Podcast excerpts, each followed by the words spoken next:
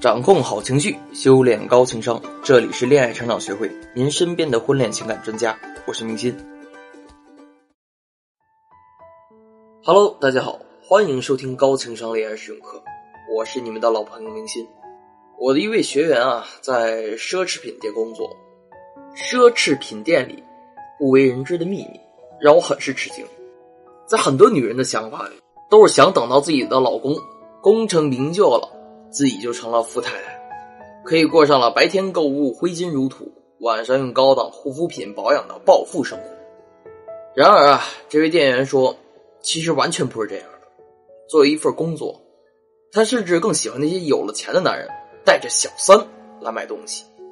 当买一个很贵的包包的时候啊，背着几年前的普通款的包包的正妻会跟店员讨价还价半天，而一旁等待的丈夫呢，则会表现出不耐烦的样子。催促着：“快点，快点！有什么好挑的？如果是小三来买包，那可就不一样了。小三身上背着前不久刚上新的限量版的包包，购物的时候呢，根本不看价签随手指着一个包就要买下来。一旁的亲爱的男人就乐呵呵的拿出银行卡，刷卡结账，无比痛快。还有更过分的，我的另外学员是典型的贤妻良母。”刚结婚那个时候啊，跟着一穷二白的丈夫创业，经过十几年的奋斗，不光开了家资产过亿的公司，还生了两个乖巧可爱的孩子。公司步上正轨后啊，她在家里相夫教子，老公每个月给四千块钱家用。没想到啊，前几年四十多岁的丈夫啊，在外面养了个二十多岁的小三儿，给小三儿买车买房，不但把小三弄到公司里，还让小三占了近四成的股份，而这位贤妻良母。却仍然拿着每个月四千块钱的家用，连买套好点的化妆品啊都舍不得。生活的真相啊就是这么残酷，是不是觉得听后啊非常的生气，却很无奈呢？生气的是，为什么拆散别人家庭的小三过得比正妻还潇洒？无奈的是啊，这样的事情在今天的社会已经屡见不鲜了。那么小三得到的总比你多，为什么小三光享福？咱们今天就来聊聊女人到底该怎么办，才能杜绝这种情况的发生。一，去掉自己的圣母病，付出就得有回报。我常常觉得呀，很多女人在特别艰难的时候啊，坚守爱情，跟丈夫一起吃苦啊，她们简直太伟大了。但往往就是这些特别好的女人啊，最后落的是吃苦没享福的境地。问题的根源啊，来自于心态没有及时的转换。有钱了。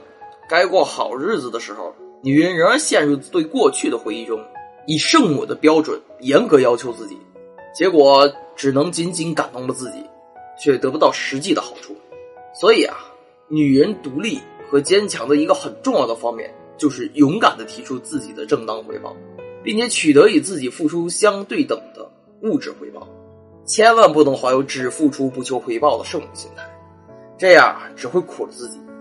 便宜了那些坐享其成的小三，包括职场中啊，很多女性也是这样，只知道埋头苦干，不提加薪，甚至把升职机会啊也让给了别人。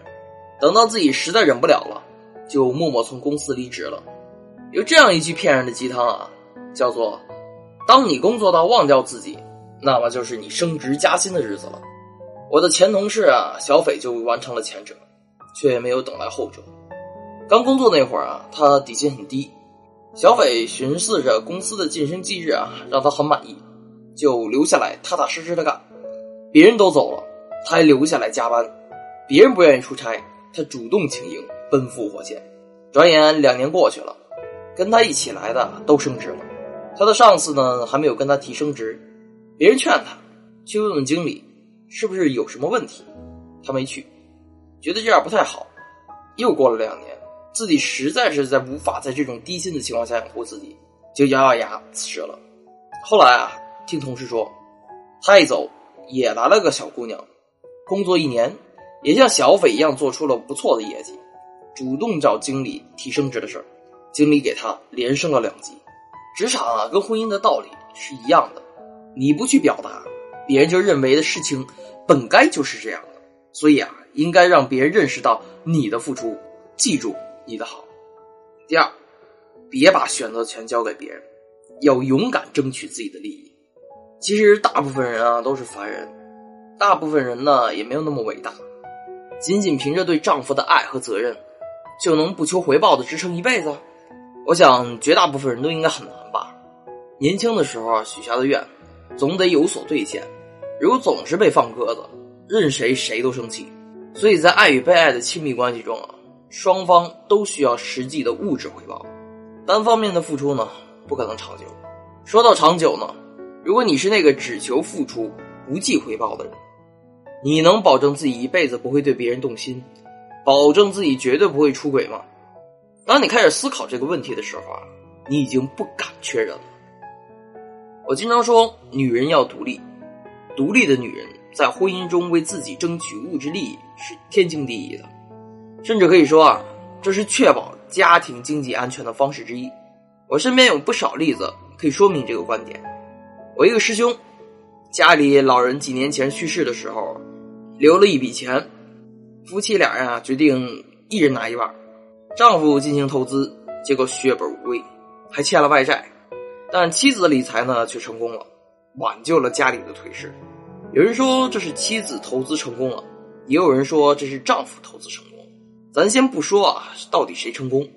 总之能确定的呢是，女人在家里经济管理上有话语权，是一件十分合理并且正确的做法。女人要勇敢的争取属于自己的那部分经济利益，因为这才是对整个家庭的负责任的做法。都九一零二了，醒醒吧，赶快抛弃掉旧时代那种。男主外女主内的贤妻良母的想法，现代女性在婚姻中啊，不能再羞于谈钱，羞于谈及自己的付出，羞于索要自己应得的回报。作为妻子，你必须参与到跟家庭有关的经济活动中，勇敢的展现自己的价值，占有一席之地。三，适当的表现出自己的付出，进而表达自己的需求。一想到取得回报啊。很多人大概会想到很多泼妇惯用的方式，提高嗓门叉着腰，一脸怒气啊，口沫横飞的细数着自己在这些年啊为这个家牺牲了什么，顺手再数了一下自己的老公，捎带着吐槽一下婆家。电视上很多这种垃圾家庭伦理剧啊都是这样。咱们换位思考一下，如果你是那个整天面对这样老婆的丈夫，你会愿意听这样的血泪控诉，表达出自己的付出？从而获得本属于自己的利益，理所应当。不过也要讲究方法和技巧，咱也不能得理不饶人，是不是？合理提出要求的基本原则，是要基于自己当下的价值，不过分的提不属于自己的那一份回报，不是自己的，就算拿到了也不会心安。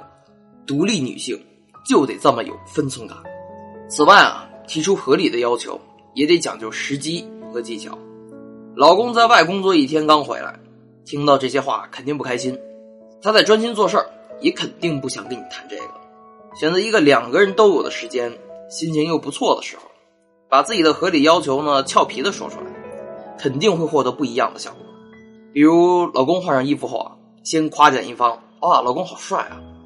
然后不经意的说：“你看我今天把你的皮鞋擦的可亮了，是不是要给我一点秘书辛苦费呀？想吃什么了？”可以说，老公啊，我今天做饭发现我做出来的菜的味道总是和上次饭店吃的不一样，你再带我去尝尝，下次啊一定做得更好。这样说的话，老公答应的概率就大大提高了。最重要的，即使不答应，也不会伤了和气。咱们的学员啊都是很优秀的，你能与他共苦，也要学会同甘。健康的爱情就是这样的，幸福的爱情也是这样的。当然了。防止夫妻辛苦得来的成果被小三抢走，咱们除了从自己身上改善之外呢，还要时刻提防小三。